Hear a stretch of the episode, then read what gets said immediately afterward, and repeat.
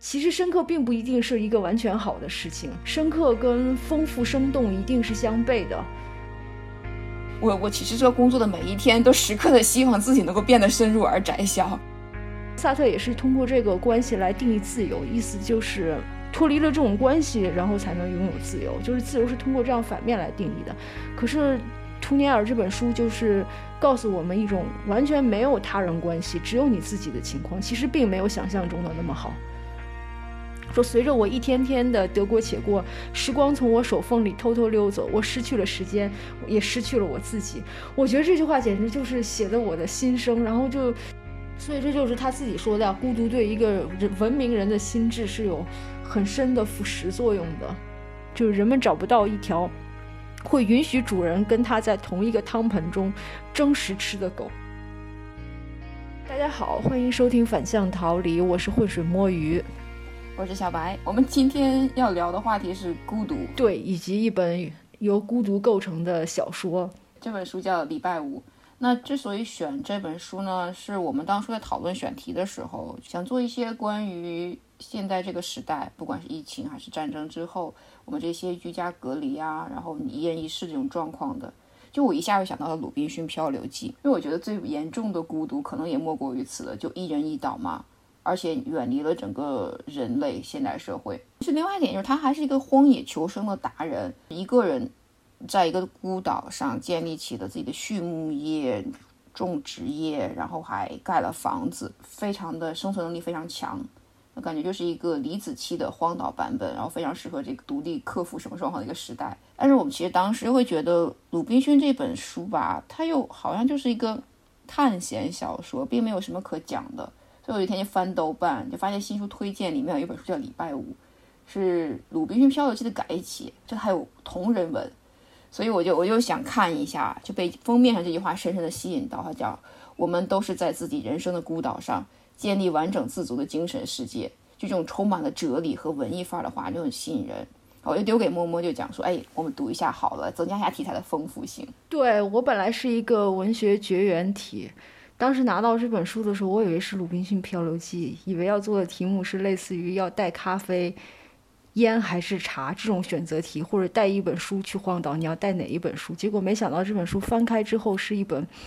充满了澎湃内心跟精神史的一本小说。我当时就觉得哇，太有共鸣了，因为它里面写的很多片段，我觉得都是我，简直像在我家安了一个摄像头。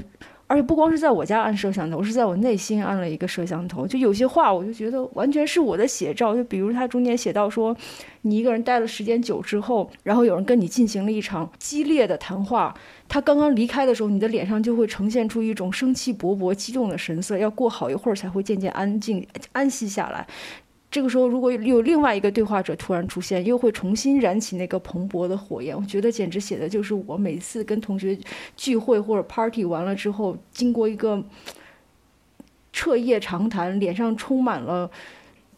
那种是让人。让我自己都觉得充满魅力的一种生气，在你长时间一个人之后，面如面如土色，第一次见到脸上有红润的气色，你就是那种激动的心情。我觉得他简直写的就像我内心世界一模一样，所以我就很激动。看完了这本书，我的阅读体验就颇为复杂了。我把书发给你之后啊，我第一眼打开之后，他就开始讲塔罗牌，我就有种不祥的预感。你知道就是塔罗这种事情，我就充满了不信任感，但是偏偏又是。对吧？对面的或许莫一同学很喜欢的东西，我就觉得大事不妙。对，因为我一个人的时候，在特别不好的精神状况不好，我就喜欢看塔罗。我继续读下去，我跟你说，真的这个预感是很灵的。我以为它是本同人小说，三个小时就可以读完了。它本来就是啊，它是《鲁滨逊漂流记》的改写，对不对？故事没有什么新鲜。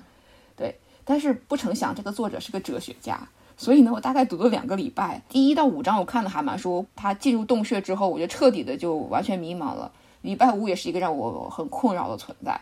到最后三章可能我就觉得，哎，这个阅读题还不错。总结起来，我觉得啊，哲学家写的通俗读物，它本质上还是应该放到哲学读物那个框里面去。这真是我最近几年以来比较艰辛的一次阅读体验，当然收获也蛮大的。你知道，你这种感觉特别像灯下黑，因为我拿到这本书读完之后，觉得你简直是我人生的灯塔，我一切的亮光都是你给予我的。结果你自己有这么痛苦的阅读体验。那么回到这本小说，就讲了这么多，我们先来介绍一下这一本小说究竟讲的是什么。它是借用了英国作家笛福《鲁滨逊漂流记》的一个故事，写了一个人内心的发展。故事是这样的，还是鲁滨逊是一个船员，经历了海难，漂流到一个岛叫希望岛上。但是这次呢，他也是一个人生活，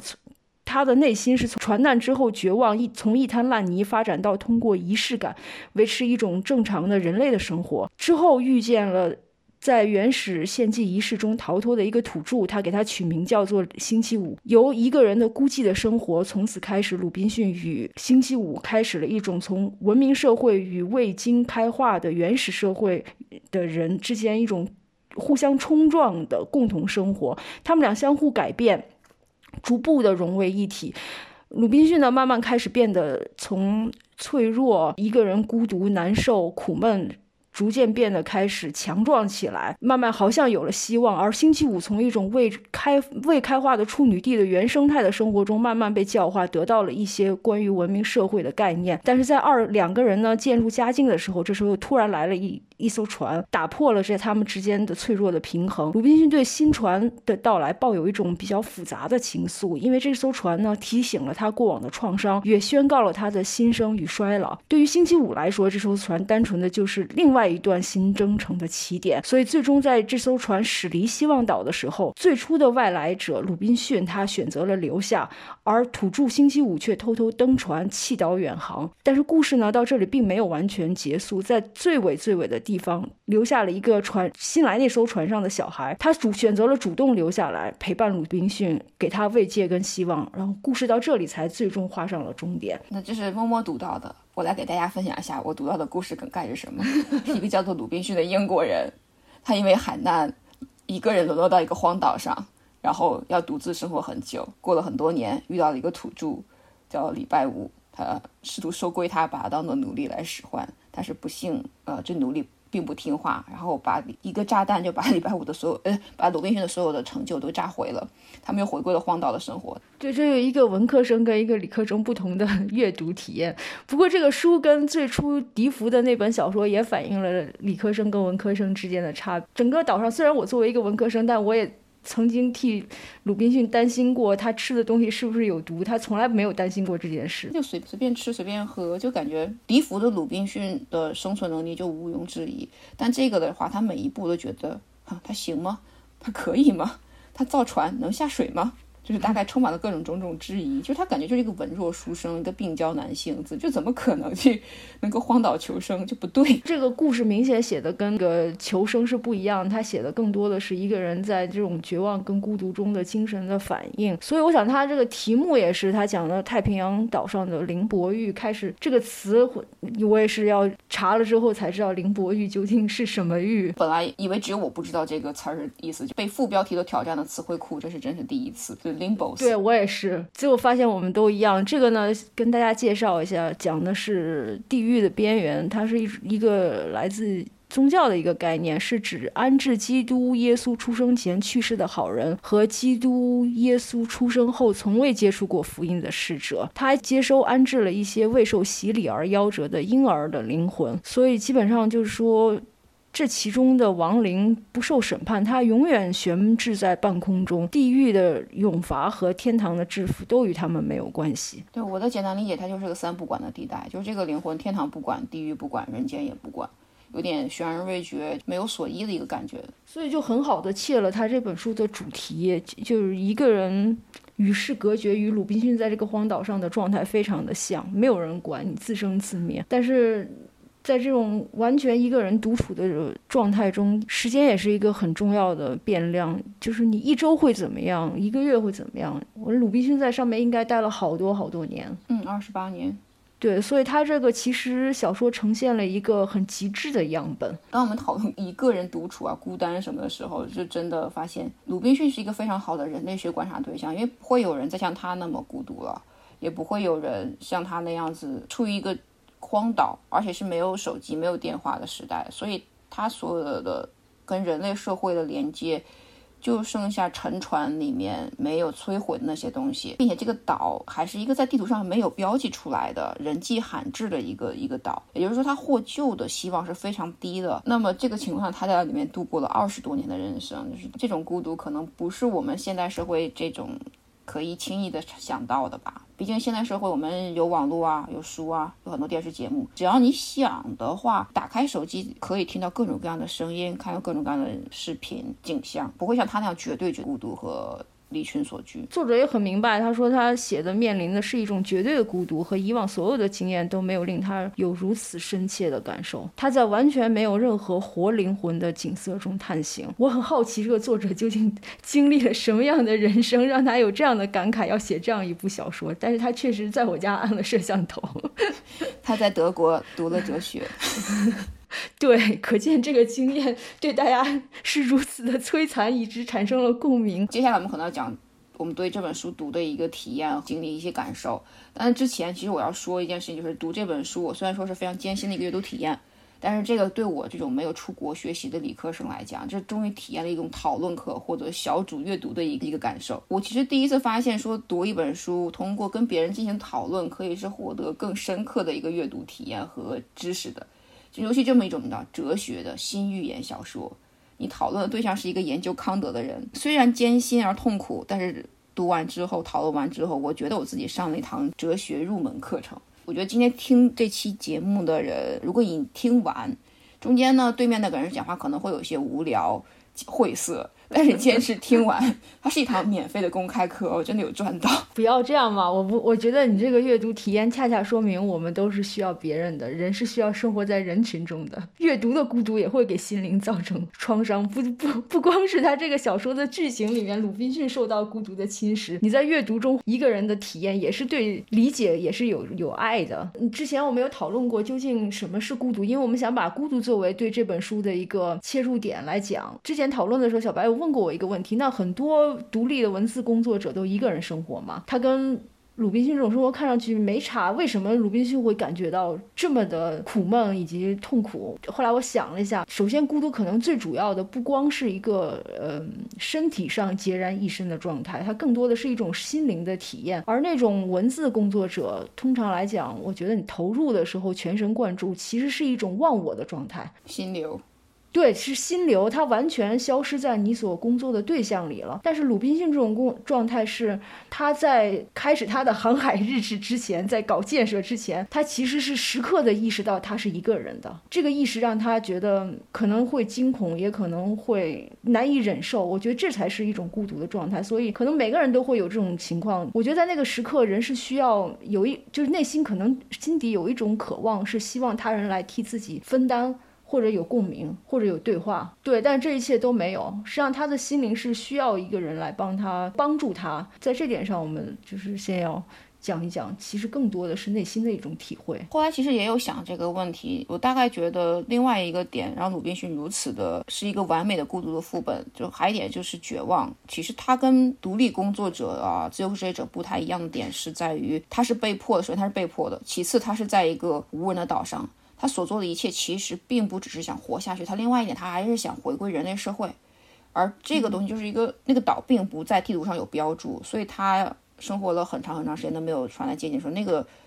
状态是他所有的希望是不切实的，他的孤独是叠加的绝望的嘛，对，就跟自由追者不一样，自由追者是我今天写完这章我就可以出去嗨了，对不对？你愿意怎么玩怎么玩。但是鲁滨逊的这在林伯玉的时间，那是无无终止的，可能就是终其一生都要如此。那他所有的事情，可能到底有没有意义，还也给他的孤独增加了一些更加悲壮的那个主角。很讽刺，这个岛还叫希望岛，他自己起的名字。他的那种绝望是又想给自己希望，但好像又看不到希望，始终在这个之间徘徊。不像伏迪的那个鲁滨逊，可能就是心中真的抱持着希望，就是资本主义大航海时代的那坚定的希望，探索积极进取的。人格的完整体现就在笛福那版本里面。更多的时候，我觉得你看他好像在做什么，但始终你觉得在这个礼拜五这本书里的鲁滨逊，好像长时间的停滞在某一种状态里。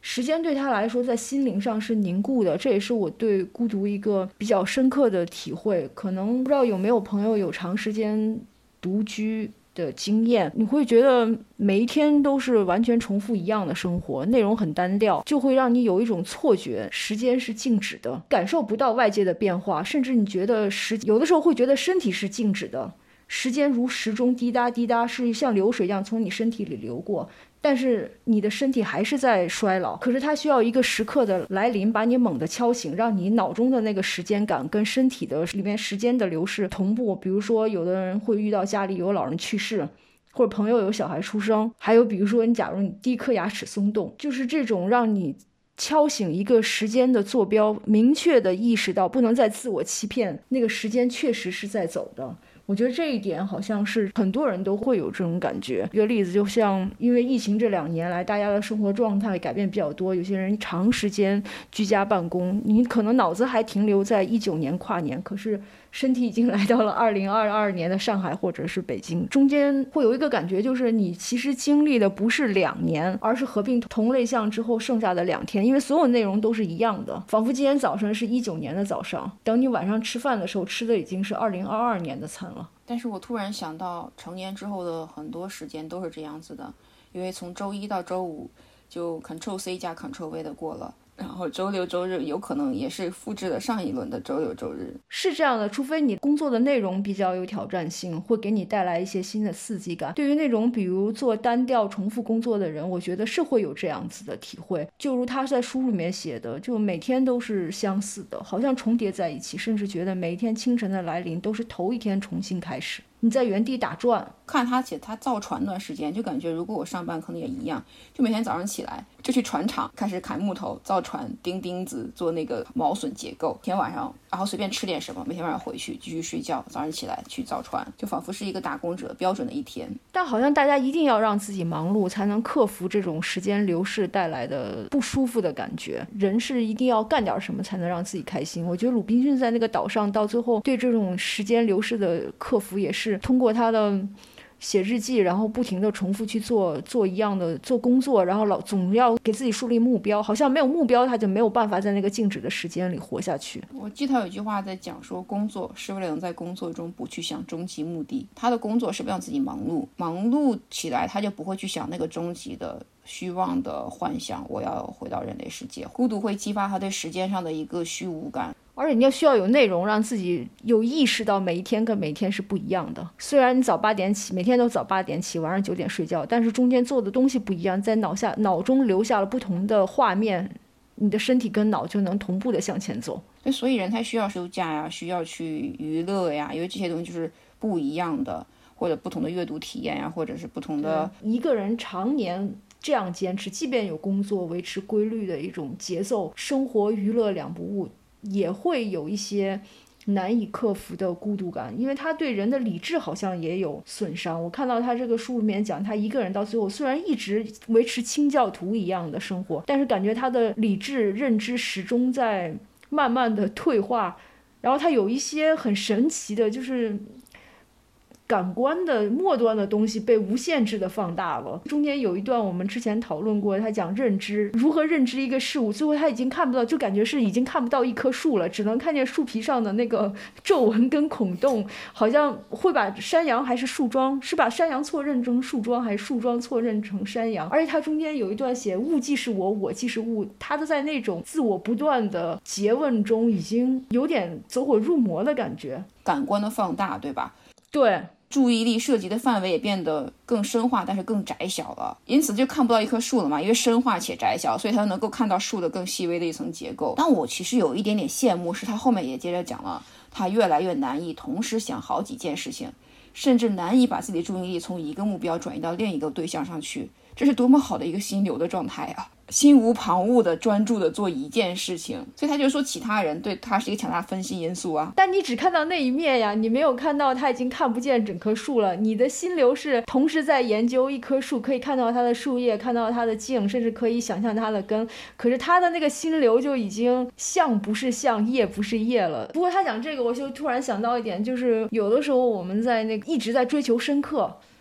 其实深刻并不一定是一个完全好的事情，深刻跟丰富生动一定是相悖的。他这个经验突然让我明白到什么是深刻，就是你在林子深处走得越深，人迹罕至的地方，而且路肯定是越走越窄的才叫深刻。所以有时候过度的追求深刻，可能也不见得是一件非常好的事。就是林子那么大，还有不同的物种，就是广度跟深度之间是要需要也有是需要一个平衡的。所以说，孤独是一种深刻的体验，但是它相对来讲也是一个很单调的，对人心智会有磨损的体验。恰到好处其实蛮重要的。一九六几年写的书，他那会儿应该没有微信，一定没有被微信的工作群折磨过。我我其实这工作的每一天，都时刻的希望自己能够变得深入而窄小。同时，你到微信群里出现。你一个不小心就有几十几百条未读的时候，你也不知道自己该看还是不该看，然后看完这个时候可能半个小时就过去了。我有微信这种现代社会过多的这种琐碎的细末的沟通方式，真的很大的去影响我的注意力。深刻本身并。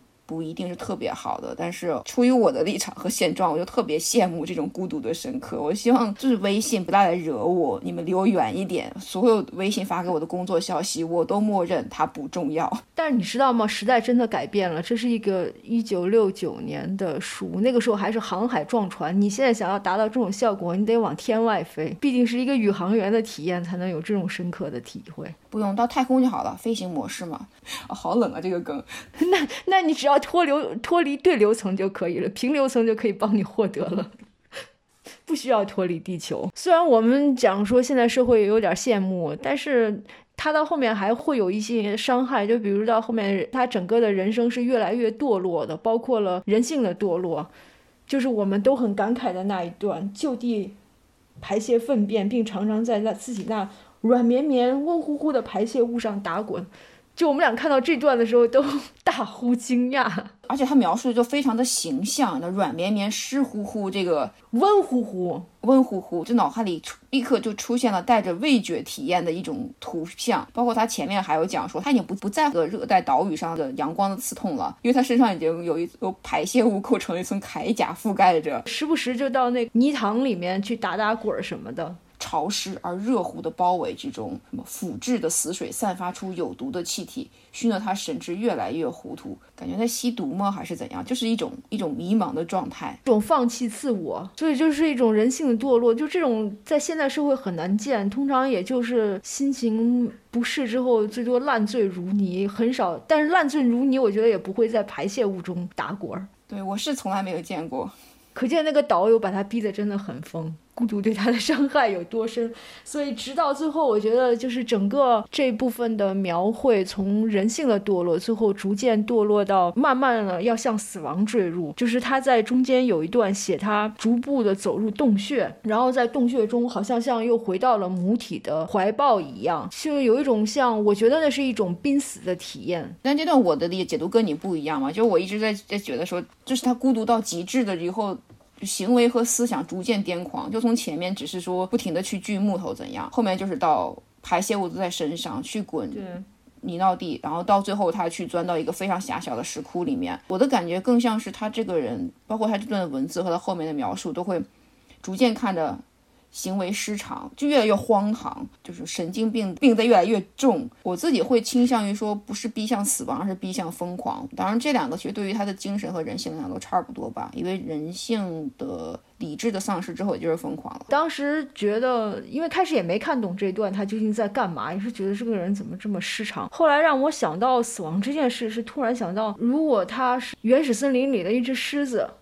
这是 Discovery 告诉我们的。那种猛兽在年老体衰最后快死之前，都会找一个僻静的地方，独自等待死亡，躲起来。给了我一个 idea，那他可能是在做同一件事。然后还有一件事就是。书里面经常会写到，包括我们自己人生经验也会有，就是人到临死前，不管你多老的时候死，都会突然怀念遗忘很久的父母，会想念父母的怀抱。所以我就觉得啊，那的这可能是就是已经有一种，因为他前面一直在对抗一个人对抗孤独感，然后试图给自己建立一个自己还维持一定人性。虽然他在泥潭里打滚了，但是还是希望自己能够维持一个人的生活。这里面就好像感觉已经挣扎的很疲倦，然后最后。就想彻底放弃。我觉得他在这个洞穴里面，当时给我的感觉是，因为他最后有一段说他或许睡着了，恐怕连他自己也说不清楚，因为他所处的状态已经是一种非存在的状态，在清醒跟沉睡的区别已经被抹得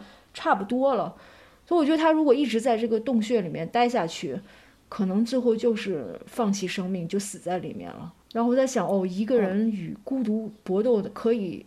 时间久了之后会如此之疲倦，甚至死亡变成了一种解脱。因为我我确确实就是从这部分开始完全就读不下去了，我就会觉得这个人怎么这么的矫情至此？人家笛福的鲁滨逊还是很好的去照顾麦田啊，去养养羊什么的。为什么这个鲁滨逊他就要去往一个非常狭窄的地下的洞穴去钻？而且那个洞穴已经窄到他要脱光衣服，他身上涂到液体之后才能滑下去。那个地下洞窟的狭窄到他得蜷着才能在那个位。置里面去，我就不停的在想说，这里的空气够吗？氧气够吗？他是不是就已经到了失氧，出现了一种你的大脑缺氧之后的一种幻想，一种类似于精神病的一个状态。所以其实我包括他后面说光是暗的。是我也会担心，就像我最开始说的，这是文科生跟理科生的差别。当时你我们讨论这段的时候，你讲到这里的时候，我就在我我在在说，我如果是我的话，我会担心里面有没有毒蛇。我真的很害怕被蛇咬一口，这个这种恐惧会，我我我进去之前先要确定里面有没有什么蛇呀、蝎子呀。好像但是他完全没有担心。所以我其实他完全是一种理智的丧失，就是你如果有很强的生存能力的话，包括其实人的正常的求生意志是不要往。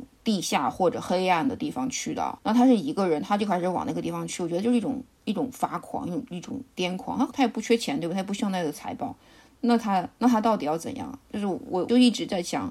唯有说他已经疯了。他不缺钱，他最大的感慨就是在一个人的孤岛上，钱都没有用处，而他又那么有钱，一艘船上的钱全被他拿到了，这是最没用的。金钱也是要在人类社会里面才能使得上呀。读到差不多第五章的地方吧，就是完整的讲述了鲁滨逊这个人的一个状况，就独处之后的一个心理的变化。我就开始觉得，这种学哲学的人是不是就文艺青年都特别脆弱、矫情？科幻小说，我就在想，很多人是一个人在茫茫太空中，他过得蛮好的呀。我们为什么就不能够好好的跟自己的灵魂相处呢？就享受自己的独处的惬意时光。阿西莫夫《裸阳》里面那个，他讲了一个叫索拉利的外世界，它是早先人类的一个殖民星球。就那里的人，他们就都是一群社恐，然后为了应对自己，解决更好的让这些社恐去处于这个社会生存的话，他们就是完全通过机器人来进行生产劳作。那里的人类每天在地下自己的屋子里面。打游戏、视频聊天、上网，然后处理一下远程控制自己的机器，让它去产生更好的呃收成啊，去做交易什么的。他们平均寿命达到几百年，不需要跟同类接触，以至于他们繁殖的欲望都被降低。这个种族就是人数越来越少，越来越少。但是在阿西莫夫基地里描述整个人类帝国衰落的过程中，几万年的时光，他最后发现，就这个殖民地一直都存活着，一直都存在着。他可能不是阿西莫夫觉得。人类未来的一个方向，但好像也不错，因为它确实是横跨整个银河帝国还在存活的一个世外世界，就是蛮蛮神奇的。其他外世界都已经消灭掉了，其他那些设达的外世界都已经逐渐的坠毁陨落了，只有这一个还在。为什么科幻小说里这些英雄们他们都能够很好的生活？那为什么？现代社会就不能够生活的就独处的生活优雅而有条理啊？可以呀，就是所以说这就是你的精神有没有承受过孤独？就可能你的生活方式怎么样，时间经历过一个肉体上的独处，但是不一定就精神上承受孤独。我觉得你讲的那个就像就像那个科幻小说里面，它始终它的基调是一种探索的、进取的，精神是蓬勃的。但是这个小说是一种在精神上承受过创伤之后。在一个船难之后，又要面对独自面对生存的恐惧的时候的一个人的精神状态，我觉得你之所以没有这样体会，是因为没有遭受生活的重锤。好，好吧，还有另外一个小说《挽救计划》，他就是一个人突然间醒来，发现自己在太空舱里面，然后隔壁两个船友都已经死去多时了，然后他也不知道自己是谁，在哪儿，要干什么，逐渐摸索出来自己在太空中要执行一趟单程的任务。那这个人也没垮掉吧？他的伙伴都去世了，他也是一个人，然后开始又修船。因为你知道，他讲的是一种科幻小说的设定，始终是一种精神是生长的，向未来的。可是这个里面它是没有未来的，所以就是你看上去好像是类似的情景，可是其实里面的内心的遭遇是完全不同的。好像就是独处对对作家来说，就像我们今天早上读的那个。周刊上写的，有的作家来说，他就是要自断尘缘，把自己关起来，一个人才能写作。可是有的把他关起来，比如像王尔，他就写到王尔德，把他做关起来之后，按理说苦难是作家的养分，可是并没有。他关了之后，因为精神跟肉体上的折磨，他从此之后就写不出来东西了。我觉得对每个人的打击是不同的，区别就在于有没有打击到你的自我意识。跟自由的意志，《创伤与复原》那本书里面有讲过，同样的坐牢，有的人坐牢对他的精神是有摧残性的，但是对于政治犯，还有一些因为宗教原因被关押的被关押的罪犯，他因为坐牢是在他整个行为风险的预估之内，也在于他的对对于他反抗来讲是有意义的，所以通常来讲，对这种人来说，坐牢并不会破坏他精神，反而会让他斗志昂扬。但是坐牢并不孤独呀，是，但是如果是禁闭的状态下，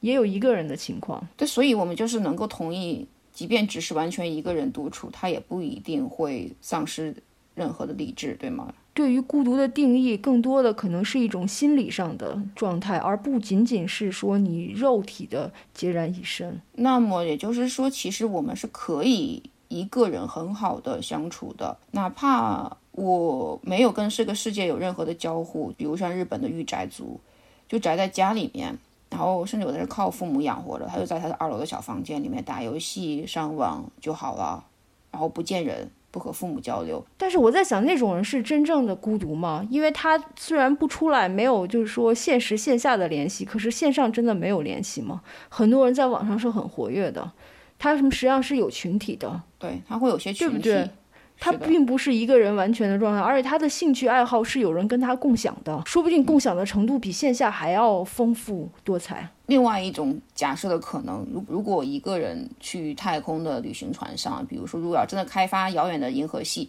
那这个时候可能就是一两个人，甚至一个人在一艘船上，他会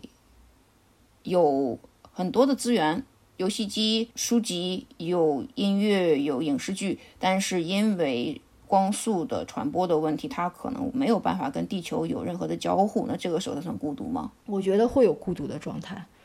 就是如果你设身处地的想，不仅仅是在科幻小说里，假如你想现在一艘飞船把咱俩放出去，然后旅行个十几亿光年，然后到一个地方去，肯定这个过程是有孤独以及对未知的恐惧，会对心灵有伤害。但是我觉得我们会和鲁滨逊不同的是，如果是以这种。情况出去的话，我会觉得我背负的是背后全人类的希望，这个东西会给我力量，它会让我觉得不孤独。嗯，那你们好好高尚啊！我其实就会想说，终于有十几年安静的时光，把那个哲学家让他闭嘴。但你会发现我话更多的，就像我刚才说，我我觉得我只要一说话就红光满面，所以我会对你不停的说话。我想说，请给我开一个单间。不不不，飞船里没有单间可以给你开。人都是需要别人的。回到我最开始对我们聊的时候，对孤独的定义，我觉得孤独就是对他者的缺失，但是心理上的一种他者，不是物理上的他者。物理上是可以缺失的。这件事情其实就是我当时非常纠结的点了，就包括我之前阅读的科幻小说，或者很多状态下，人是可以割裂外界存在的。不让我测核酸，我一个人在家里待几天没有问，我其实蛮能和自己相处的，所以我我就会想他者到底有多重要？对，详细来解释一下他者吧。因为我觉得你平时的生活状态是处于一种普遍的跟他人关系之中，要工作，要面对同事，对吧？很难有自己静下来的时候。其实大部分的人都会有这种感觉，就像萨特讲的“他人即地狱”，这个是这句说话要比图尼埃尔这本《礼拜五》要有名的多得多。它是来自于萨特，我就简单讲一下，就是不负责任的科普啊，就是来自于萨特一九四四年的一本戏剧，它实际上叫中文翻叫《密室》，其实英文它就是没有出口的意思。它讲的是三个人，一男两女，死后被安排在同一个房间里。然后每一个人都需要其中另外一个人，但是每一个人又妨碍另外两个人彼此相依，它是一种很扭曲的关系。然后到最后没有任何一个人达成这样的愿望，所以它这个的概念就是说有一种共生的关系是先于你自己的存在的，就好像我觉得我们中国人比较容易理解，在宗族社会里，家庭是先于个个人的，你首先是你爸妈的小孩儿。然后是别人的老公或者妻子，是你小孩的爸爸或者妈妈，然后才是你个人。当我们普遍的被这种关系紧密的依附的时候，长时间你会觉得有窒息的感觉，就会觉得他人是地狱。我觉得就想逃离这种，逃离这种关系。实际上，萨特也是通过这个关系来定义自由，意思就是脱离了这种关系，然后才能拥有自由。就是自由是通过这样反面来定义的。可是图尼尔这本书就是告诉我们一种完全没有他人关系，只有你自己的情况，其实并没有想象中的那么好。当我们日常生活在萨特的那种所描述的关系构建的社会里面去，时常面对的一个问题就是我是谁？就真的去面对这个问题的时候，会发现，哎，好像我是我父母的孩子，或者我是这个公司的一个员工，或者我是怎样的人？但是这个人基本上都是通过一种关系来定义的。很少有人会说，哎，我我是一个怎么样？自己到底是什么？这个他真的很难回答。所以就好像自己完全不存在于关系之外的部分是很模糊的，而且很少。有的时候你都会，比如特别忙碌的时候，你都会忘记你自己是谁，因为你从早到晚都在被别人占有你的时间。这样，当你突然有一对空有一段空隙的时候，觉得啊，时间完全属于我，你就会觉得特别的舒服，而且不知道怎么去做，就是那个属于自己的时间，好像又会基本上就是茫然无知的就会度过，就真的很难定义自己是怎样的。我不能说我属于自己的时间刷了两个小时抖音，然后那两个小时的短视频就是我自己啊，又让人觉得很不甘。好像这还是通过另外一个关系，就我和 QY 的关系来定义的我自己。所以，其实，在一个充满关系、以关系来定义的社会里面，回答我是谁是个蛮蛮难的，而且确实现代社会很难去。对，我想说，嗯，他这个书里面，其实鲁滨逊我觉得也有自己的体会，就是说，平时可能肯定会觉得关系网对你有窒息的作用，但是当有一天你发现这个网彻底不存在的时候，他也不知道自己是谁。对，就是他会说，嗯，他你像他这里面有，我觉得就挺悲哀的，听上去在大白天，我没有一个妻子，没有子女，没有什么什么不拉不拉，然后最后就是仿佛我被在我四周催生出来的虚无吞没了。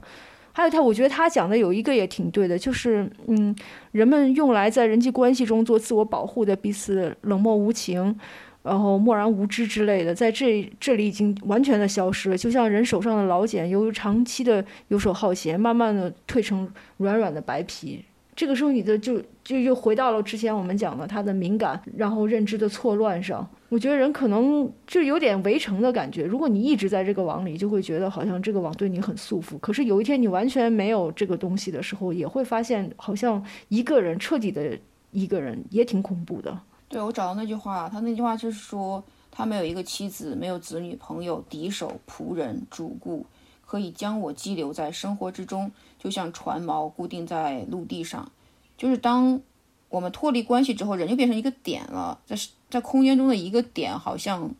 也没有办法，就确实没有固定点，我可以定义我是我自己的，因为我没有其他的参照，我可以定义自己的。但是定义完了又怎样？因为这个点它没有任何的位置属性。我觉得萨特讲的那种人际关系的迫害，它是很禁逼的一种人际关系。但其实你仔细想，不光是你周围的人，比如说你可能平时因为工作关系非常的呃窒息，然后你从单位下班回来休息一两天，觉得很放松。可是实际上你还有父母亲人，就是你不可能突然一下所有的关系都没有了。而且其实仔细想，有一些甚至我觉得他者一般大家都想是人嘛。可是你仔细想，实际上我们，呃，对于世界的认知，包括很多东西非人化的东西，其实也包含着潜在的他者，比如时间的刻度。怎么讲？比如说时间的刻度，你就好像过去中国的农历是按照农耕，它代表的是一种协作，跟你到什么时间该做什么，它代表着背后一系列的行为。现在的时刻代表着普遍社会的一种节律，社会的节奏是群体的一种。活动的就是要求的，你的大家走的步伐，还有就最基本的，比如像语言，语言也必须要有超过两个人的使，至少要有两个人才能使用语言，一个人是无法使用语言的。其实这本书里面他也不停的在讲说语言功能的丧失，因为他一个人，我觉得他在不停的坚持写航海日志，也是试图保持自己对自己一种对话，让语言的功能不要丧失。对，有的。他他之前还有一点，他在他的那个宪章里面，希望岛宪章里第一条就是说，所有的思想必须大声的用语言把它读出来。就是强迫自己，哪怕是自己，就要自言自语的把他的话讲出来，把他想法讲出来，去使用语言。对，因为语言的丧失。跟人性、人格，包括你对跟人类社会一切的联系，我觉得这是最后一道屏障。就好比过去那种被狼捡去的小孩回来，第一最大的一个障碍是他不会人的语言，因为语言是用来沟通的，沟通才能够建立关系。就是不管这个他者是什么，是这个社会也好，还是亲人也好，还是朋友也好，哪怕他是 AI，你也要学会 AI 的语言。你才能够跟他建立一定的关系，进行一个互动。他这个书在这方面认识还是挺深刻的，就说语言以某种基本方式揭示着居住着人群的世界，在这个世界上，每个人都像一个个灯塔，在他们周围创造出小小的啊。不过这样不说，你是灯下暗的人，但是我能看到别人的光。对，不过是这样的，因为呃，我可以呃再讲一段小小的不负责任的科普嘛，就是有一个和维特根斯坦有一个非常著名的私人语言的论证，他就说语言一定是公共性的，并不存在一个私人的语言。就好比假如你今天发明一个随便一个符号，写在日记本上，只记录你当下心情，悲伤也好，难过也好，或者快乐，等到第二天的时候，没有任何一个第三另外一个人知道。你这个什么意思？等到第二天晚上，你同样在笔记本上写下同一个符号，你觉得又代表一种心情，但是没有东西可以检验你第一天晚上和第二天晚上写下同一个符号所指代的那个情绪是一样的，就是它缺乏一种检验的标准，而检验的标准这个东西是需要公共性，是需要超过一个人来进行的，就是说理性是一个公共的网。单一的个体没有办法形成理性。我后来想想，怎么用一个比较通俗的类比讲，就有点像你给一个朋友说我要给你一个 surprise party，但是我因为什么原因没有做。可 surprise party 它是隐秘的，它没有做，你没有给出来，就无法验证它到底存在还是不存在。它只有给出来摆在那儿，大家都去了那个 party 上，然后这个才叫 surprise party，就可能不太严格的类比。那你这个就仿佛。对科学的定义啊，可以被证伪的才是科学，就类似于对，是这样的。所以你想那个神秘主义的那些东西，为什么为什么就说是不科学的？就是缺乏这样的标准，像天启之类的，你那种神迹在你身上体验，第二个人是无法体验到的，不可重复、不可证伪，就不是科学，也不是理性。对。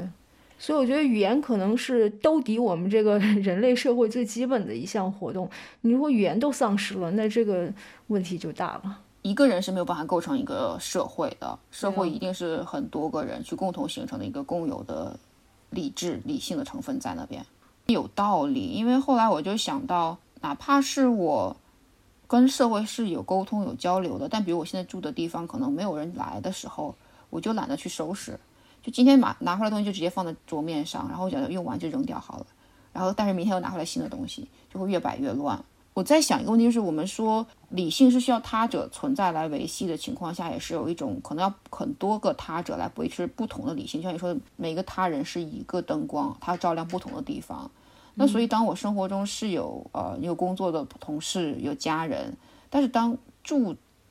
住的时候是一个人的时候。那就很容易不会那么整洁，但如果有人要来拜访，就会提前哐大扫除，去整理一遍，就搞得好像是真人秀里面一样，就是干净整洁的一个一个人。但实际上自己住的时候，可能真的有的时候垃圾掉在桶外也不会去捡，就反正到时候收拾再捡就好了。就懒惰会占上风，我的我的理智的人性就会占下风。现在现在你能以整洁的面目出现，要感谢我和你视频。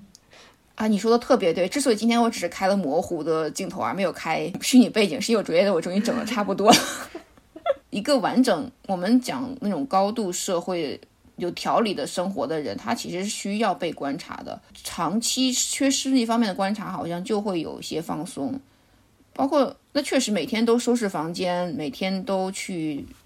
呃把每个面都擦干净，像我觉得也是一个很很消耗能量和时间的事情啊。对他还是维持一种共同的生活，所以我觉得，嗯，当然每个人都需要独立的空间，但是他跟礼拜五这种他所谓绝对的孤独还是不一样的。我觉得，即便是你像他一个人在岛上，实际上我觉得你个人来讲，你也是无法作为人也是无法摆脱人类社会给你的影响，时间的刻度、语言这些东西，你一个人的时候，他对你的那个教化是来自于历史别人的经验。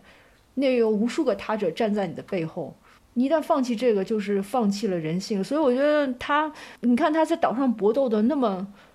那么艰辛，就是有一种憋着劲儿一定要搏斗。我觉得就是要维持一个基本的人性，就是他跟跟时间斗，跟天斗，然后跟山羊斗，跟自己的堕落斗，其实就是要维持一个人性。周围什么都没有，就像左手搏右手，其实也挺，我觉得这种搏斗也很挺艰难的，看着人觉得可揪心了。他制定了希望岛的宪章和刑罚嘛，嗯，希望岛的宪章就规定禁止随地自然排泄，大小便必须在专门指定之处进行，然后任何人若以其排泄物污染岛屿，将受禁食一日之惩罚。他自己写的附注哦。这是关于过失与惩罚之间微妙对应关系的又一先例，还自我表扬了一下。然后我就觉得，这个宪章定的真的是毫，一开始觉得就是毫无意义嘛。然后后来想说，哦，确实，如果是我在一个特别大的岛上，为什么不随地大小便呢？因为反正也没有其他人呢。对，这个时候维持这种社会的仪式感又有又有什么意义？可是确实就跟房间的整洁度一样，就是今天随地小便，觉得啊无所谓，反正羊也在随地小便嘛。那可能第二天，就是不是会在越来近距离自己住的地方越来越近的地方开始大小便，又回到那种排泄物会在身上的一个状况。我觉得可能他是有通过这种宪章去跟呃规定去跟他的堕落做斗争。就是如果你不制止第一次随地大小便，很可能发展到极限，就是粪便物又在排泄物又在自己的身上了。对，所以我觉得其实你要这样说起来，他比那个笛福的那个鲁滨逊精神力一点都不差，只不过他放在了另外一种斗争，就是可能你讲按照现在我们通俗讲法，像内耗。就是它是成果的产出是比较看不太出来，可是实际上也很花力气。我每一次看他与时间搏斗，我都觉得他好咬牙切齿，我光看都觉得好累。但确实也就是也写出了，就是曾经我一个人独居的时候那种希望抓住时间的感觉，就是要把你看他中间有写说要把时间囚禁起来。说随着我一天天的得过且过，时光从我手缝里偷偷溜走，我失去了时间，也失去了我自己。我觉得这句话简直就是写的我的心声。然后就，你一定要想点什么，哪怕你每天记手账，或者是写刻度表，或者每一时刻都写下你要做什么那种，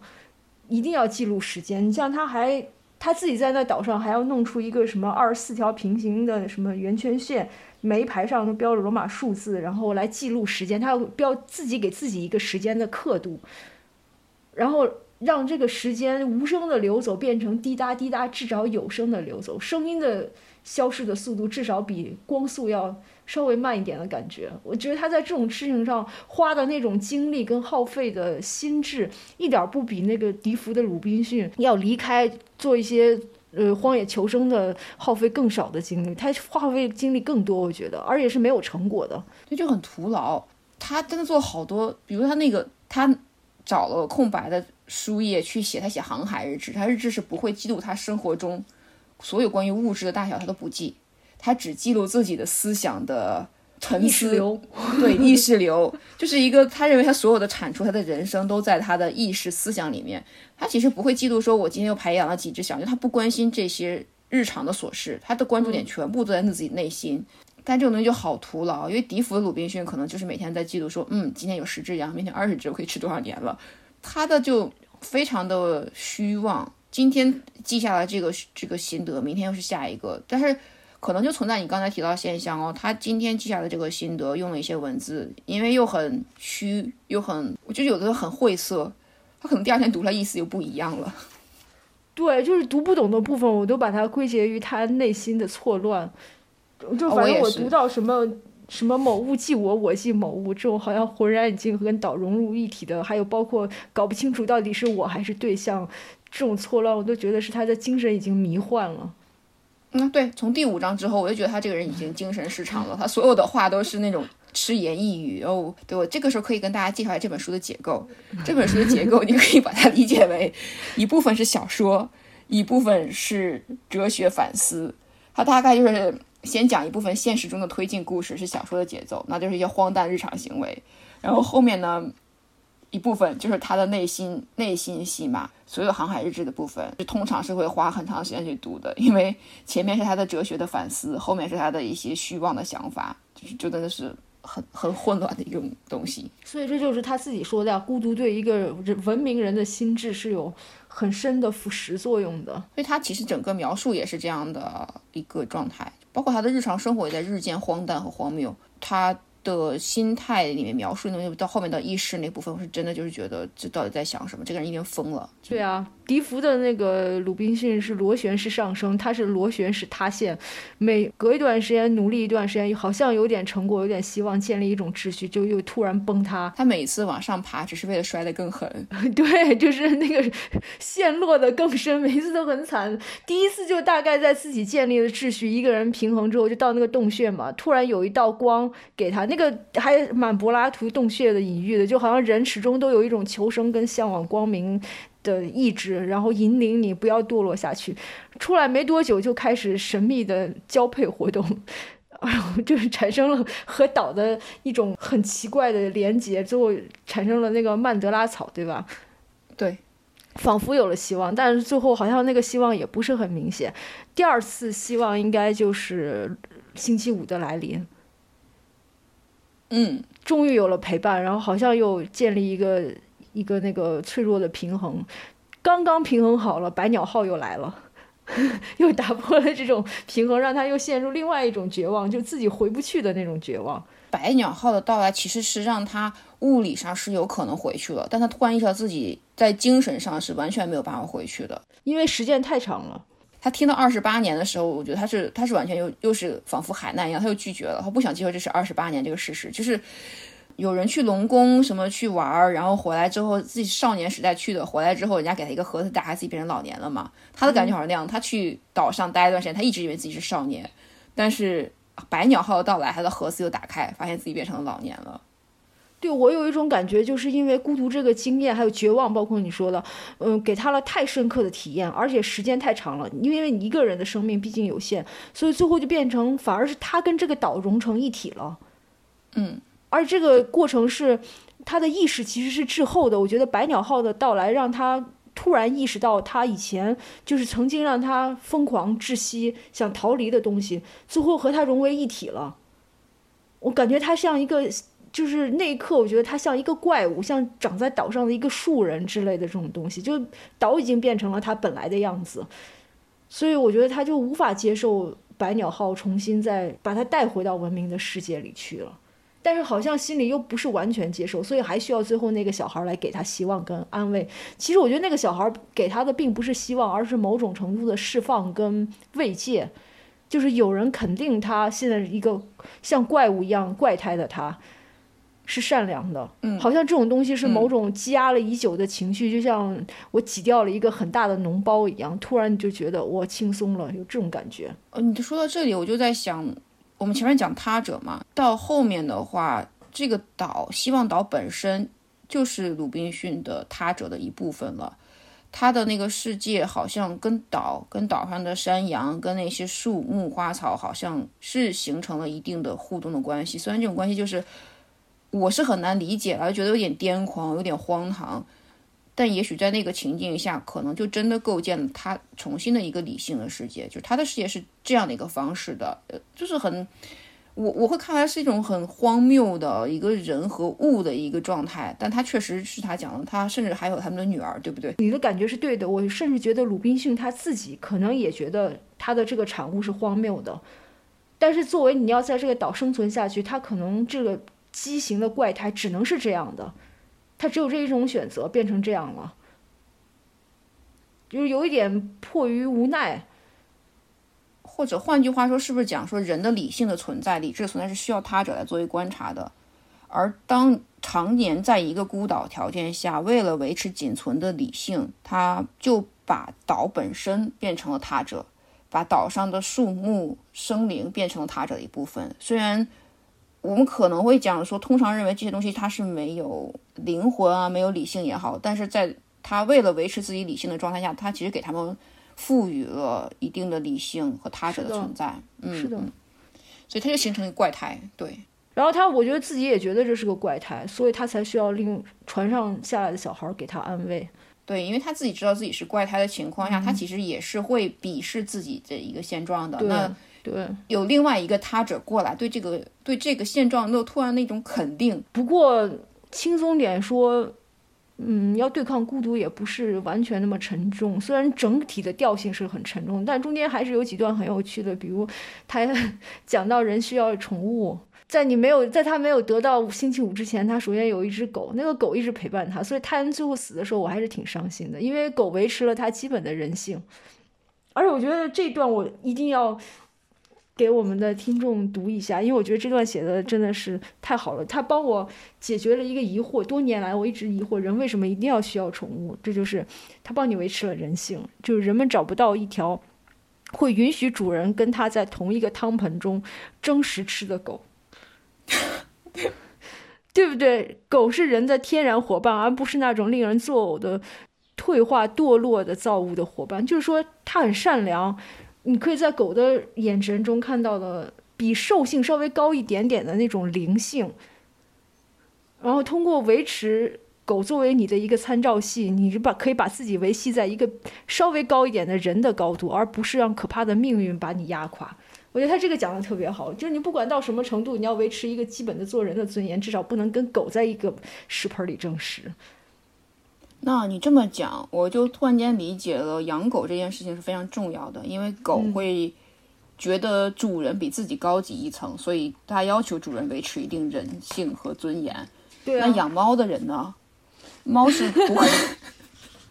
你这样读的话，养猫的人怎么办？你你跟猫争食，猫也是会露出惊恐的眼神的。动物它是不允许你啊，它是不允许你跟它用一个食盆吃饭。这是，你这样就没法讲下去了。不过它这里面还有一个，我觉得就是人在一种极度的孤独里面，对于宠物的那个安慰，他就说他喜欢那个哎熟睡中抱着他的狗。然后他讲说，某些智利的印第安人有一个习惯，睡觉时喜欢抱着一头家畜作为活生生的被子来保护自己，就是御寒黑夜里的寒冷。他这样可能也抱着狗也给他。我想很多人在一个人无助的时候喜欢养一只动物，然后抱着抱着自己的猫跟狗，可能也有这种这种慰藉吧。就像曾经我自己觉得一个人很难过的时候，我有个同学对我有。有致命的一击，就是我跟他说，我终于明白了苏武牧羊为什么那么伟大，因为一个人在那个，在那个荒芜的草原上那样生活。我说我体会到了这种生活，他就无情的打击我说苏牧苏武牧羊还有羊，你有什么？然后我就觉得哦，那我那我真的是很真惨，是有牧羊犬的吧？应该是，那我就不知道，没有，这要查一下。他应该有条狗，你连狗都没有。嗯，对对，我不仅没有狗，我也没有羊，所以他说你有什么？你你怎么能跟苏武牧羊比？我就觉得，哦，那我确实是很惨的。有这样的朋友也挺惨的，我觉得人类社会里。我其实有读到另外一些，他衣服，衣服对他来讲也很重要。衣服和语言来讲，他最开始堕落的时候，他就都脱掉衣服嘛，就身上全都是那个烂泥啊，什么粪便呀。当他试图回归振作的时候，他就开始穿衣服，而且因为他有很多衣服，各种形式的。后面还给自己规定了某天吃饭时要穿怎样的正装，然后去工作穿怎样的工服。他说，穿衣服是这再一次潜入到已经丢失的人类集体元素之中。嗯，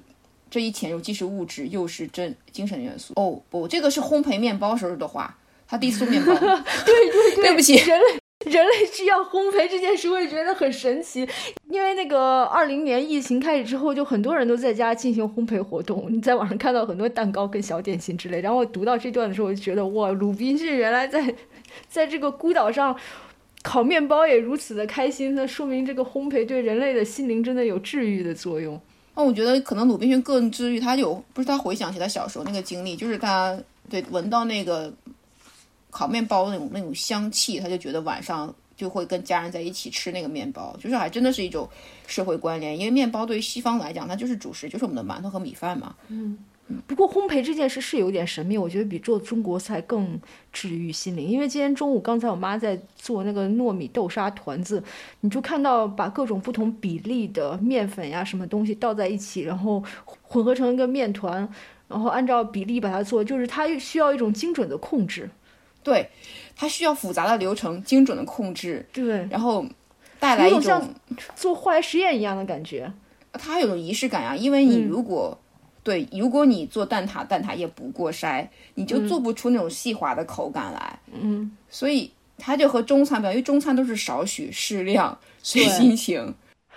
而而且中餐做基本上大的流程上就是切菜，然后配料。你烹调的时候要有一些技巧在里面，有点炫技，但是好像不会那么投入，因为你不需要特别的去控制这个过程，然后以及配料里面加什么东西，加黄油，步骤是先什么什么什么。有的时候中餐稍微错一点点，我觉得不是特别有伤大雅了。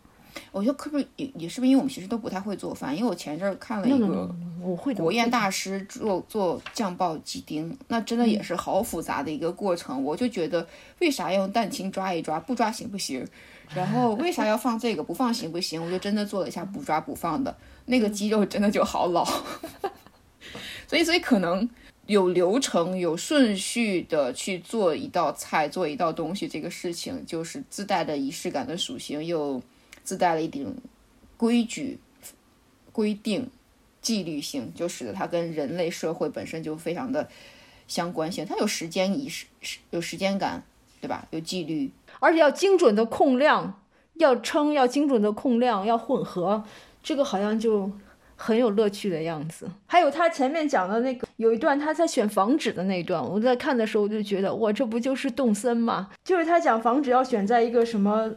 就是所有财富，然后要先挖开一个什么长方形的巢穴，底深多少，上面要用卵石做，不就像动森一样捡树枝，然后慢慢的造房子，再布置你的房子。当时我看的时候就觉得像我在玩动森，而且你知道，因为悲催我是欧服的 Switch，所以我的动森是无法到别人岛上去，因为有一段时间网连不上，所以我就跟鲁滨逊一样，在我自己的动森孤岛里去搭建房屋，对，然后就很就慢慢。对对对，就很孤独，就会会享受一种啊，当时就回想起我当时玩我那个可悲的欧服的动森，就会觉得有一种跟鲁滨逊一样的心境，又重新体会了一把孤独的在岛上生活的感觉。就是你把一个联机游戏玩成了单机版，那确实挺悲催的。而且你会觉得所有的活动会慢慢，因为如果有人联机的话，你会觉得所有的项目，比如说钓鱼、捡树枝，还有包括装修房屋，在有人参观的时候，你会觉得这些东西兴趣是一直在增长的。可是如果你一个人每天重复同样的捡树枝、钓鱼什么东西的，这种就兴趣会慢慢的衰退。你其实要维持维持真的很难。因为没有他者嘛。嗯，对，然后最后我我的那个动森小人就逐渐的他就躺在游戏里，对，而且我也会做一些很无意义的事情，比如因为连不了网，所以其实我坐不了飞机出去，但是我还是会到机场去假装可以买一张机票，然后直到那个反馈回来说你不能买，不能连接别人岛，然后再默默的回到我自己的小屋，我现在替你感到伤感，是不是？是不是有悲伤的感觉？所以你现在能体会到鲁滨逊有 这种极致的孤独有多么的可悲了。超级伤感的。难道别人玩动森不就是互相？那会有 NPC 来拜访你的岛吗？不会，因为他也进不了，我连不上，也可能别人来了，但我看不见，我们完全在平行的宇宙错过了，哦，好可怜。是吧？那你就赶紧把它二手出掉吧。放心，不会是你，谢谢，我还有别的游戏可以玩儿。失败。即便在岛上，人也是需要一个星期五的，所以我觉得他最后有实质性的改变，除了那个洞穴里的那一道光救了他之后，关键的还是人要有个伴儿。就是社会的关联性，哪怕这个对伴儿是条狗，或者是一个非常荒唐、比自己还要荒唐的原始人，那也是可以的。对，星期五其实还挺可爱的。我我其实真的很难理解星期五，哎，他的种种行为，我觉得就是一个理性还未长成的，其实是一个小孩儿的状态，他想干什么就干什么。嗯，他会去给仙人掌穿衣服，他会把鲁滨逊所有不让他做的事情都做一遍，他会去偷偷去抽他的烟，以至于把那包那那桶炸药全都点燃，炸毁一切。对啊，就是他脑子里没有城市嘛，没有文明给他的城市。他会把自己的粮食也都炸没了呀，他得他就也炸掉了自己的。对我就觉得这个行为就是荒谬到已已经威胁到自己的生存的舒适度了，他还要这么搞。不不，我觉得是因为他不知道炸药的威力，他不知道他这个行为具体会带来什么结果。实际上，他在这个这个时候，他有点像那个半人半兽的状态。动物有的时候是不知道的，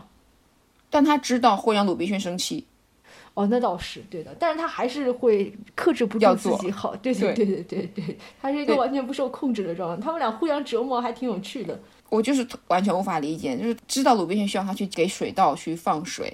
但是他觉得这件事情既然鲁滨逊不在，那么我就去把他的所有的珍贵的衣服拿出来去给仙人掌穿上，获得自己的乐趣。然后他又知道穿完之后又不收起来，鲁滨逊会发现会会骂他。我觉得他是一个是没有完整的逻辑链条。就是他能判断他生气，但是他没办法再判断下一步生气之后可能会怎么样，然后回馈到他自己的行为。我啊，我不要有这种行为。他就是可能意识到他哦，他会生气，但他想不到下一步他生气之后我会怎么样。就他的逻辑链条是不完整的。再一个，我觉得就只只能说明，即便是再不受驯化的人，他也是有自己独立的思想跟判断的。他他你是你不能让一个人就是。完全处于你的奴役状况，变成你的机器人。如果我是鲁滨逊，我一定不要这个星期五。就是为什么要有一个人天天给自己找别扭、找不爽？你看，有了星期五之后，他你不觉得鲁滨逊突然活过来了吗？对，所以他他是需要这个陪伴嘛？但这个陪伴真的好折磨呀。no no，这是我要跟你说的那个伟大主席毛毛主席说的一句名言：“与人斗，其乐无穷呀。”今天早上刚读到一句话，特别有趣。他说是人的大脑。已经进化到一定要处理困难状况，所以就是闲下来是受不了的，一定要做点什么。就是一个是我们是，就是他做了一个比喻，说像狗相互嬉戏之后都会变得更为强壮。所以人都是随时，即便你这个时候是平和的状态，人也需要一种斗争，然后让你激活。所以星期五的到来对对鲁滨逊来说是让给他生活一种新的希望，他至少有一个目标嘛。你每天至少要克服他给你带来的麻烦，虽然这个风险最后有点失控。好的，也就是说，一个充满宫斗的环境，远比一片祥和 要对人的智智能恢复更有益好处。也就是说，我们永远不要放弃对自己的挑战。那是啊，我觉得那是人类社会不一样的、不一样的那个状况。我觉得完全一个人是比那个宫斗还可怕的。宫斗你还有希望成为甄嬛的呀？对，毕竟我是个内向的人，我能活过第二集呢。对的，我觉得我肯定跟夏冬春一样死在第一集了。所以突然想起一件事情来，呃，鲁滨逊一直拥有一本书，他跟这个世界的连接点，对，圣经吗？是。那如果你只能去，只有一本书，你选哪一本？圣经啊！我就看完这本书之后，我觉得如果去荒岛，我就带上圣经啊。建议你选一本高等数学题，因为这个时候呢，哪怕没有鲁滨，没有星期五，你也可以跟自己斗，每天做不出来的题目啊。哦不不不不不，我觉得那个高等数学就相当于你拿了一款电子游戏给一个猩猩，你会把猩猩逼疯的。就是你要让我活下去，至少那个难度还是能让我有一丢丢能够得够得着的难度。圣经这本书的好处就是，你觉得你能全把它看懂吗？我觉得也不见得，你有点太自信了。不会觉得我能看懂圣经的。我读完这本书之后，我大概明白，就任何一本哲学的书我带走都可以，因为它就是永远看不懂啊。但是我觉得圣经会有具体场景的描述，而且它足够长呀。你带一本和合本，就是一边读中文一边看英文，还能学习一门外语。哦，那我有个更好的想法耶，就带那个《追忆似水年华》嘛。哦，那个也有点太……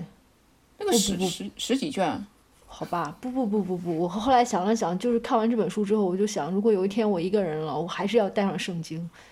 就平时我在人类的社会里，我现在可能读不下去，但是如果只有一个人，我就看圣经。里面有很多都是文学性的描写，它就是它有点像寓言。寓言有一个好处，就像这本书一样，它有很多具体的场景，你可以随便解，你可以 A 解、B 解、C 解，这样你就有很多时间可以去做。然后你读一本哲学书，你把它那个道理读完之后，也就那样了。我可能要纠结一下是习题集还是还是普鲁斯特，带本新华字典吧。我怎么不带一本词源呢？那不更好？哎，也可以，这个选择更好，是的，或者牛津什么双解字典，我觉得带本字典挺好。在读完读这个小说之前，我一直想法是，如果带的话，就带一本字典。不过这本书，就刚才我们不是说到新预言嘛，这本书也被当做一本新预言，我就说你怎么解都可以。所以我开始我们聊的时候，我也有一种奇妙的解法，就是你把整个海难。船难想成二战纳粹的兴起，嗯，鲁滨逊遭受的就是文明的重创，然后他整个过程就是心创战后心理的重建，然后你把星期五想成欧欧洲文明之外的，因为他也是个有色人种嘛，在这个书里，你想成那种亚洲人或者非洲人或者南美人，就是在欧洲人眼里都是未开化野蛮的民族，他们向往文明，但是你。鲁滨逊代表的这种从战前欧洲文明成长起来的人，二战的创伤以及纳粹对整个社会文明的破坏，好像是没有办法，就这种创伤心理无法重新接受百鸟号第二艘船的到来。那艘船就象征的是美国的文明，而且它有点，它有一个类似，就是，嗯，鲁滨逊来的时候也是艘船。百鸟号也是有艘船，所以说美国文明跟欧洲文明还是一脉相承的。但是它是一艘新的船，而且是没有经过纳粹摧残、没有经过海难的。最后那个小孩就代表重生之后的鲁滨逊，就是战后重新生长起来的欧洲的新一代。所以我觉得，就是最近因为迷恋《红楼梦》，老在想一猴二哥这件事，我就突然想到这本小说，如果宏观的看，可能也能这样看。而且那个百鸟号上的人都很喜欢。很喜欢钱嘛，只在乎交易，也符合欧洲人对美国的判断。他们也不关心欧洲欧洲人真实内心的创伤跟对文明的眷恋或者怎么怎么样。你反正你的内心戏我都不关心，我只要把钱赚够，然后开着船我就走了。鲁滨逊就象征那些原来在欧洲的那些外来的民族的人，哦，好像看着新社会，然后因为那边给的工资高，所以 我就抛弃了过去的把我带出来的。鲁滨逊，然后我就跟着礼拜五嘛，嗯，对对对对，然后我就没心没肺的到美国去赚钱了，这就特别妙，把海难比作这样一个文明的灾难，啊，包括其实他描述整个鲁滨逊的那个心理状态，也是符合那种典型的创伤后的一个反应，就是震惊啊，什么拒绝呀，然后又开始接纳他，又开始去，呃，怎么样去试图去做实验来拯救这个事情，去挽回怎样，最后他会找到一些。跟岛合为一体的解决方案，这样子就特别合适，就是一个典型的心理受创，重新融入周围的生活，对他这个心理创伤的症候群还是挺完整的整个过程。但我其实有一点跟你不太一样，我在想，我我自己的解读里面会是，我觉得礼拜五本身是是作者本身他希望自己的另外一样一个样子，因为他描述了很多关于礼拜五拥有年轻的，然后是比较。健壮的身体的这样，就是好像他描述自己真的就是一个病娇，什么啊？虽然他很自豪，但是感觉什么红色毛发覆盖啊，什么这些，听上去非常不不诱惑人。虽然他充满了一种难以理解的自恋，可是仍旧觉得就是一个娇弱的白人，很虚弱。而鲁滨逊是一个健壮的，就肌肉也很好的一个年轻的人类，而他完全没有内心。很神奇，就这本书还叫礼拜五，可是对于礼拜五的描述，就完全是通过第三者的口吻和观察去做的，从来没有任何内心的细节。礼拜五应该是作者希望自己变成的样子，但是他还没有变成，也就是作为他自己的旧时代那一部分的自己，化身为之后的鲁滨逊，还留在凌波玉上。他心里那边进化掉的部分，就跟礼拜五一样，上了船去做了新时代的一部分。毕竟这个作者后来也参与了电视剧的写作，当了当了剧作家，是吧？其实他有拥抱新时代呀。我本来一直不同意你这样的解法，直到我看到他一篇那个在法国一个杂志上的采访，标题是我对内心生活不感兴趣，我真的想翻两个大白眼给他。对，你要看年代。他写了整本书的内心戏，对，不管什么年代，他写了整本书的内心戏。然后这个标题就我不负责任讲，因为是谷歌翻译告诉我的，翻过来中文就是我对内心生活不感兴趣。我真的好想翻白眼，但是按照你这个解法，我觉得是有可能的。就他可能真的向往一种没有负担的轻松的生活，就可能前半生哲学哲学系读书的生活在德国给他造成了沉重的心理压力，但之后。丰富多彩的生活又，就世俗生活，对对对，又给大家重新拉回来也是对的。所以看到你我，所以我就开始一直不同意你这个讲法。我们不是因为这个还争辩过嘛？但后来我直到看到这个之后，我就想，嗯，可能也是真的。我我会倾向于这样子。然后，而且另外一点，叫我在想，他写书的时间段，他还没有完全的从那个。就他有一些点还没有完全德国哲学系给他的创伤 还没有完全恢复过来，对，因为他之后又写了一篇呃文章，叫是奇姆王吧，他也是讨论了二战时期啊这些什么士兵啊这东西，所以我觉得二战和哲学给他的创伤，他还没有完全在这本书里恢复过来，就是按照他。按台湾的流行说法，这是一本疗愈自我的书。那这本书还没有疗愈完，他到了下一本继续去疗愈了自己。在他在他做自我疗愈的过程中，应该就有幻想啊，我的一部分可以幻化成一个呃没有依靠、没有根基。因为他描写礼拜五也很神奇，礼拜五是一个混血儿，他不是完全的黑人，他是一个混血儿，阿尔干人什么的。嗯，所以其实都他希望自己是一个没有那么确定根基的一个无忧、没有包袱的人去。拥抱了新世界，拥抱了花花世界。而且比起他这种温室里长大的兰花被摧残之后复杂的心理，礼拜五更是一种线性向上的生命轨迹。所以我觉得这种更轻松，而且一直有一种蓬勃激昂的感觉。嗯，就是很单纯那种去要生活更好，就典型那个时代的美国梦嘛。嗯，对，而且没有内心生活。我觉得这个作者真的很搞笑的，大家真的可以去读一下这本书，因为它里面有一些部分虽然沉重了孤独的部分，但是还是有很多很有趣的。就比如一直讲他，就是他从洞穴里出来之后和皂角树交配的过程，我觉得也是挺神奇的。就是他从就是在我的解读，濒死的洞穴里走出来之后，首先蓬勃蓬勃的生命力代表就是到处乱跟岛交配，是一种。性欲的觉醒，播种他跟岛的女儿，然后和稻皂角树瞎搞，就这种事情，我就觉得很搞笑，但是还挺真实的。其实，嗯，对，就我跟墨浑水摸鱼不同的点，就是我觉得这一趴就完全是人神经病了，神经病之后就开始各种的去做一些超出常理和想象的事情。但是我同样也赞成一点，是说这本书还是蛮值得一读的，虽然我说阅读体验不是那么顺畅和痛快。可是，讲真的，阅读这件事情本身就不应该是很很一一直很痛快和愉悦的，因为任何一个新的想法的形成和新的思考形成，它都需要深刻的思考，深刻就意味一定程度的孤独和不适应，这就不会是愉悦的过程。所以，这种不愉悦的体验会得到很多新的认知。嗯，而且而且有一个很好的方法是什么？就这本书真的是，呃。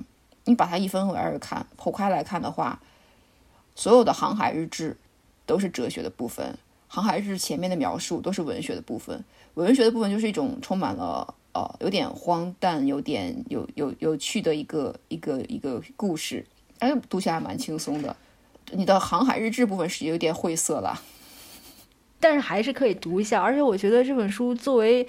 嗯，所谓新预言的一个代表有一个好处，就是你可以从具体的情境中臆想出自己你脑海中设想的意象，投入自己的经历。像我，因为就觉得里面很多经历写的就跟我自己独居。的生活很像那种内心的感受，可能别的朋友读到这有不一样的生活体验或者经历，可能看到看到的是不一样的画面。我觉得这是他这本书很有趣的一一件，就是就好像我们两个人读的读到了不同的，一个读到了癫狂，另外一个 读到了孤独的濒死的体验，还有或者是生命裂缝，就是完全不同的感受了。就是不是像我们小学的语文阅读理解，它没有一个标准答案。我感觉这种新寓言的小说，仿佛它就是给你一个钉子，你愿意在上面挂什么都可以。其实那是结合了每个人自己的认知状况和经历来做一番解读，而它甚至都合理的。甚至某一种程度上，我都在想，作者本身自己也没有想的那么条理清晰的，不是一篇论文样的说怎样去解读孤独，而他是把那种自己所经历的所有的状况、一种感受给描述了出来，非常诚实的描述出来。也正因为如此，其实每个人去贴合自己的经验去做一个理解会不一样，嗯，就是很有趣。就一千个人眼中有一千个哈姆雷特，所以我觉得这篇小说也有它很高超的地方。就是我想了一下，如果让我来描述写我的孤独的感受，我可能只会用很粗糙直白的语言讲啊，我那个时候心里觉得怎么样，很孤独呀，或者怎么样，就是颠三倒四、反复的。车轱辘一样重复那几句话，可是他用他似乎说了这些话，但是又用一个非常，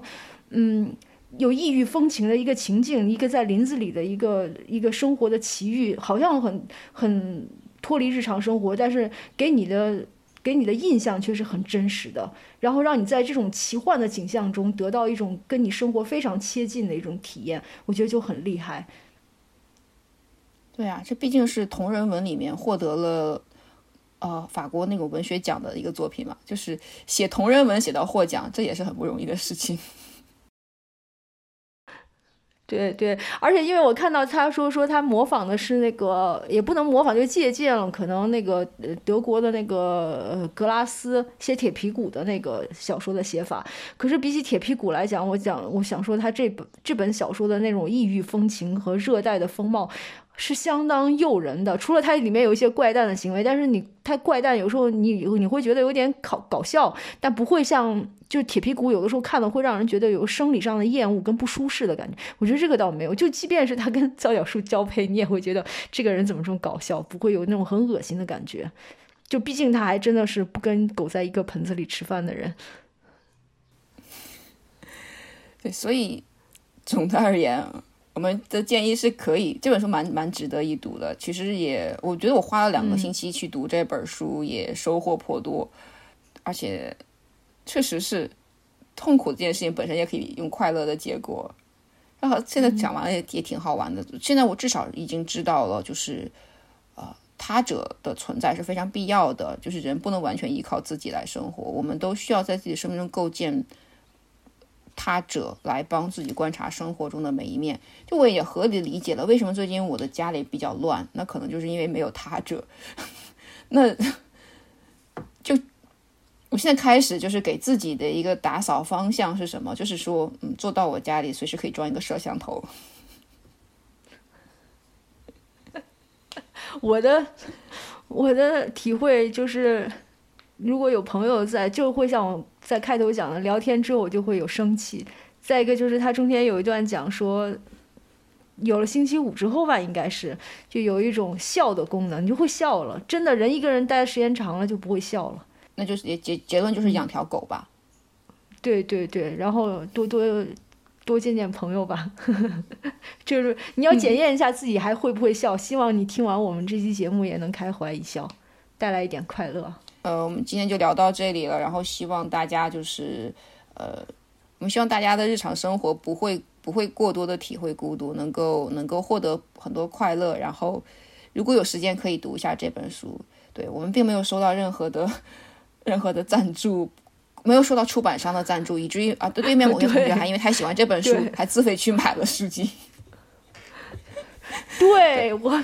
我先花了九元钱开了一个。付费无限卡，然后看完之后觉得我实在意犹未尽，一定要再拥有一本纸本书，我就又花了三十三元，然后买了一本纸书，所以重复花了很多钱，就为了因为觉得这本书写的是我内心的世界。